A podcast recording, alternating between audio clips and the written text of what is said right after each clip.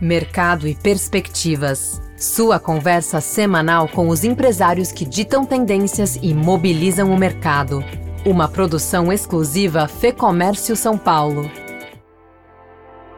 Bem-vindo ao Mercado e Perspectiva, o podcast da Fê Comércio São Paulo que neste episódio recebe César Cândido, diretor da Trend Micro, da América Latina. A empresa com sede em Tóquio, no Japão, é líder em cibersegurança e trabalha no desenvolvimento de softwares de segurança corporativa para servidores e ambientes de computação em nuvens e redes. Nessa conversa, vamos falar sobre a realidade das empresas brasileiras quando o assunto é a proteção de seus dados. Nós somos o quarto país com mais ataque hoje no mundo. Eu, eu, diria que os atacantes, assim, eles estão bem organizados, tá? Eles têm dinheiro, eles têm infraestrutura, eles têm conhecimento, têm tecnologia, etc. Tá? Eles não têm carinho por empresa pequena, grande ou média. A conversa trata ainda dos potenciais danos causados por ataques virtuais, a importância da segurança na cadeia de negócios e as tendências voltadas à segurança digital. Qual que é o grande desafio hoje das empresas? Proteger todo esse ambiente, seja ele físico, virtualizado, seja dentro das empresas, seja fora da empresa, seja no servidor físico, virtualizado, na nuvem. Vamos então à conversa com César Cândido, diretor da Trend Micro para a América Latina, em mais este episódio do Mercado e Perspectivas. César, obrigado pela entrevista. Eu gostaria de começar dimensionando o problema de cibersegurança. É um problema mundial, mas olhando para o Brasil, né, com uma cultura, com uma estrutura muito particular. Qual é o tamanho desse problema hoje? Como que a gente está em relação aos outros países? Fernando, obrigado pela oportunidade. Assim, segurança tem sido, como você mesmo comentou, um problema mundial. E no Brasil não é diferente, né? A gente tem visto, inclusive, alguns ataques acontecendo, alguns ataques direcionados, tanto no mercado privado quanto no mercado de governo. Né? No Brasil, hoje, nós somos o quarto país com mais ataque hoje no mundo. Então, esses ataques geralmente chegam através de e-mails, né, que é um, um canal, um veículo aí de, de comunicação. Então, sim, tem um problema enorme é, relacionado à cybersecurity no nosso país. A pandemia alterou essa dinâmica, né? A questão do home office, do crescimento do e-commerce. Como que essa, como que a pandemia transformou essa lógica, César? Então, o advento da pandemia trouxe vários desafios, né? O primeiro desafio foi que as pessoas passaram a trabalhar das suas casas, né? Trabalhando de casa, o famoso home office, né? Fez com que as empresas tivessem que repensar sua infraestrutura. E repensar sua infraestrutura no sentido de como eu protejo esse usuário que está trabalhando da sua casa e não está dentro do escritório ou dentro de uma infraestrutura, entre aspas, segura. Né? Por que, entre aspas, segurança não existe segurança 100%? E quando você vai para um ambiente de casa, onde você compartilha esse ambiente com outras pessoas, às vezes com filho na escola, às vezes com o esposo trabalhando, enfim, com outros dispositivos, você passa a ter aí um grande desafio. Por outro lado, a gente viu um grande movimento né, das infraestruturas dessas empresas, saindo aí do, de utilização de infraestrutura física, virtualizada e começando a utilizar mais nuvem pública. Por que isso? Porque a nuvem pública, na verdade, traz uma dinâmica diferente para o mercado, faz com que os clientes estejam mais próximos das empresas e as empresas podem também oferecer, é, na verdade, mais valor e mais benefícios aí para esses, esses clientes. Então, todo esse movimento de infraestrutura, somado ao comportamento do usuário, traz aí um grande desafio, um grande desafio para a segurança e para o negócio. Segurança e negócio andam coladinhos. Não tem como não andar coladinhos, né? não tem como não andar juntos. Então, hoje em dia, segurança faz parte do negócio. Então, assim, toda essa dinâmica que você traz aqui, Fernando, de como isso afetou, a pandemia afetou e tal, sim, afetou muito na questão da infraestrutura e no comportamento do usuário. Porque o usuário, ele compartilha e acessa dados através de diferentes dispositivos, né? através de um celular, através de um notebook, ou através de máquinas de terceiros, muitas vezes, e isso faz com que as empresas tenham aí um grande desafio. Então, qual que é o grande desafio hoje das empresas? Proteger todo esse ambiente, seja ele físico, virtualizado, seja dentro das empresas, seja fora da empresa, seja no servidor físico, virtualizado, na nuvem, o usuário que acessa os dados através de dispositivos, seja um celular, através de um notebook, enfim. E como é que eu consigo proteger tudo isso? Eu não consigo proteger o que eu não vejo, tá certo? Então, a nossa recomendação é sempre ter sensores, diferentes sensores dentro desses dispositivos para que você possa ter um cross detection de response, que é em diferentes camadas, detectar e responder rapidamente caso você tenha qualquer tipo de incidente de segurança. Legal. Agora, trazendo aqui alguns exemplos práticos, a gente viu recentemente o caso da Americanas, que ficou com a plataforma dela quatro dias desabilitada. O grupo Fleury também foi alvo recente de ataques. Quais que são os potenciais danos, né, seja internamente, seja na cadeia, e, e quais têm sido esses golpes mais comuns quando a gente olha para a rotina das empresas, César? Tem vários danos aí. Primeiro, a imagem da empresa, né? Uma empresa parada, na verdade, não é bom para ninguém, não é bom para nós como clientes, não é bom para a empresa também, né? Então, danos de imagem, as empresas que cotam na bolsa acabam perdendo realmente poder aí, porque acaba perdendo dinheiro em relação a isso. Uma outra coisa, depende do tipo de ataque, que o ataque mais frequente hoje em dia é o famoso ransomware, onde o cara consegue invadir a empresa e criptografar os dados, sequestrando esses dados e pedindo um resgate. Então, dentro desses dados pode ter, por exemplo, dados de usuário.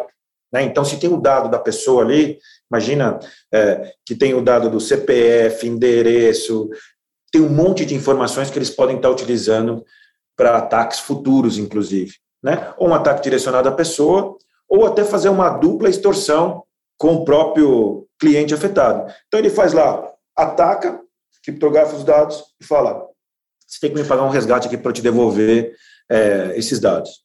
Se você paga, você não tem, primeiro, é, nenhuma certeza que seus dados serão devolvidos, tá certo?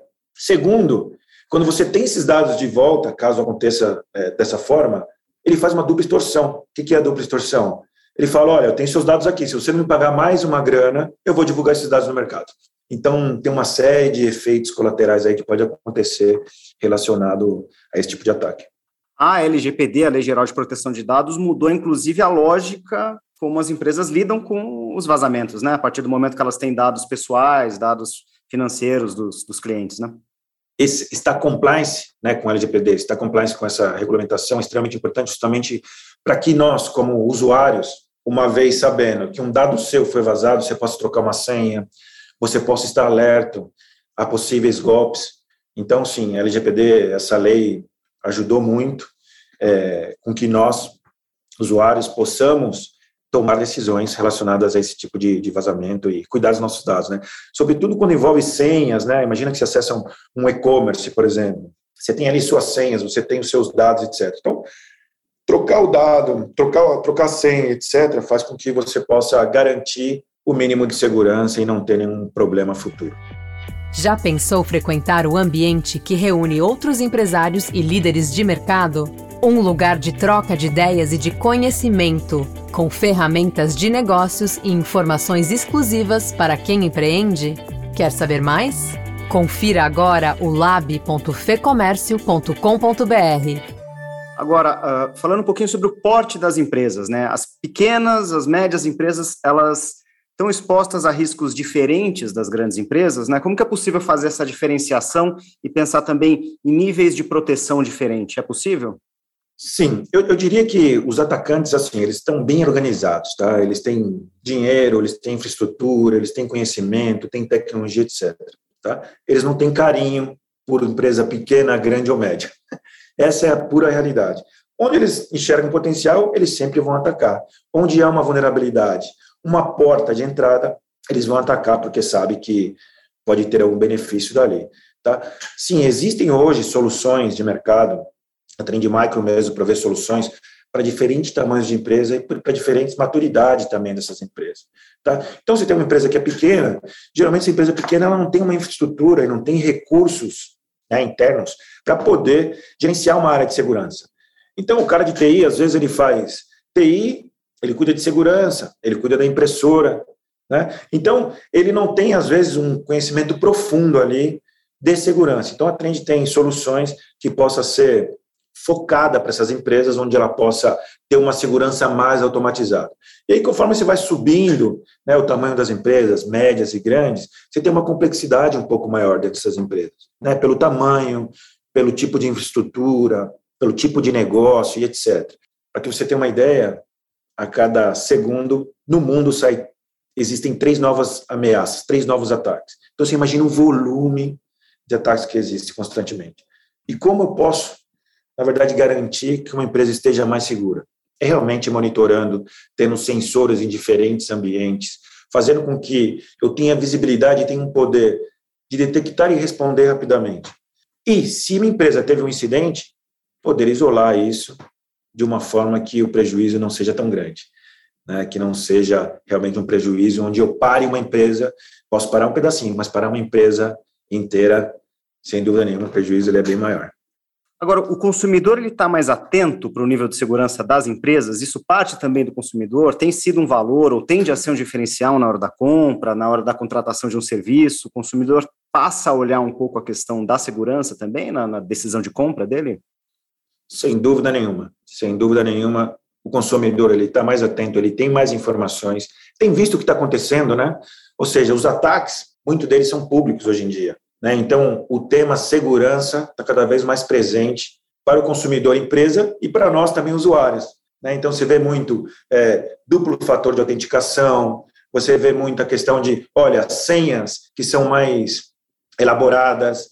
Então, sim, o consumidor está mais atento, ele tem exigido cada vez mais é, expertise dos nossos é, parceiros, ele tem exigido cada vez mais soluções aonde ele possa conectar outras soluções é porque a empresa precisa olhar para isso num nível de governança, num, pensando numa cadeia, né? Não adianta a empresa estar protegida e o fornecedor dela, com quem ela faz tanto negócio, está tão conectada, não estar também, e o, o, o, próprio consumidor também tem que estar com essa atenção, né? Com esse drive ligado, né? Excelente ponto, excelente ponto. Porque as empresas estão conectadas, né? A fornecedores, a parceiros e etc. Então, como é que eu faço com que toda essa cadeia tenha uma cultura de segurança e possa realmente estar atento e não seja uma porta de entrada dentro da minha, da minha empresa. Então, às vezes, tem sistemas conectados né, de fornecedores. Como é que eu garanto isso? Justamente trazendo essa cultura de segurança. Não só para os computadores, os servidores, aplicações, mas também para as pessoas que lidam com segurança no dia a dia, né? E para nós também, usuário. Então, nós, usuários, né? Que tipo de treinamento, capacitação, importância né, que temos que ter em relação à, à segurança. Eu sempre brinco, né? É, imagina, tem empresa que não tem contato nenhum com um determinado país. E aí o cara recebe um e-mail daquele país. O usuário vai lá, curiosamente, dá dois cliques e abre esse e-mail. Poxa, não faz sentido nenhum. Né? Então, tudo isso faz parte da educação do usuário, da importância de segurança. Então, constantemente, tá, fazer esse treinamento, constantemente levantar alertas em relação à segurança, é importante para que de novo, a infraestrutura esteja segura, mas os usuários também possam ter aí uma cultura também de segurança é, que ajuda muito. A Trend Micro fez um relatório com algumas previsões para 2022 em relação à segurança digital. O que, que aponta esse relatório? Né? Onde que estão as maiores vulnerabilidades? O que, que é possível prever olhando um pouquinho esse diagnóstico, César? Olha, uma das coisas que, que nós vimos nesse diagnóstico, dentro desse relatório, que o Brasil está em quarto aí, né? quarto lugar como país no mundo sendo mais atacado. É, esses ataques chegam através de e-mails. Em 2021 foram identificados é, 14 milhões de ataques de ransomware. Ransomware são esses ataques que têm acontecido frequentemente, é, que são ataques de sequestro de dados, sequestro de informações. E no início já agora de 2022, né, nós registramos 785 mil ameaças bloqueadas. Então, tem muita coisa aí acontecendo e os usuários têm que estar muito atentos. Para a gente encerrar aqui, olhando um pouquinho para frente, quais outras tendências em termos de ataque, também de segurança? Vocês têm um projeto intitulado 2030, né? Quais são esses destaques? Como que a gente pode projetar, né? Esse, esse problema que só vem crescendo, que só vem ganhando mais atenção.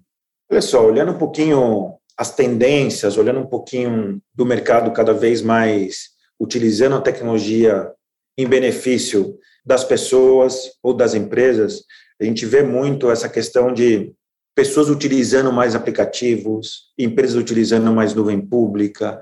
Então, como eu posso, como eu posso é, garantir a segurança desses ambientes? Então, existe grande tendência das empresas terem especialistas de que nós chamamos de Red Team e Blue Team dentro, para que possa monitorar constantemente as aplicações, para que possa ver tendências de aplicações, para que o cara, quando está desenvolvendo uma aplicação né, na nuvem, por exemplo, dentro do pipeline de desenvolvimento, ele possa ter um cheque de segurança ali, que a gente possa ir validando se essa aplicação está sendo desenvolvida com segurança, certo?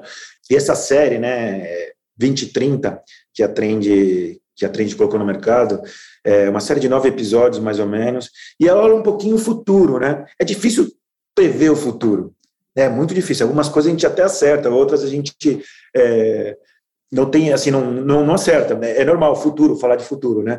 Mas o que a gente, que a gente fez aí foi, foi trazer um mundo mais conectado, pessoas com, com pessoas, implantes. Então, assim, como é que vai ser esse futuro? Como é que eu me conecto nesse bate-papo aqui contigo?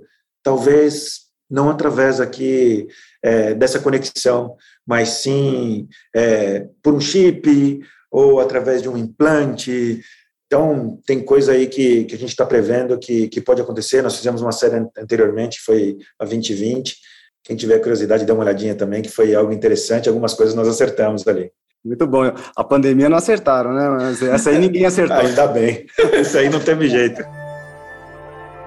Ouvimos aqui César Cândido, diretor da Trend Micro para a América Latina, em mais um Mercado e Perspectivas. Eu sou a Thaís Lenk. A entrevista e o roteiro desse episódio são de Fernando Saco e a edição do estúdio Johnny Days. Obrigada pela sua companhia e até o próximo episódio. Informação e análises inéditas, mobilização empresarial, ferramentas de negócios exclusivas. Tudo isso você encontra no lab.fecomércio.com.br. Acesse agora e confira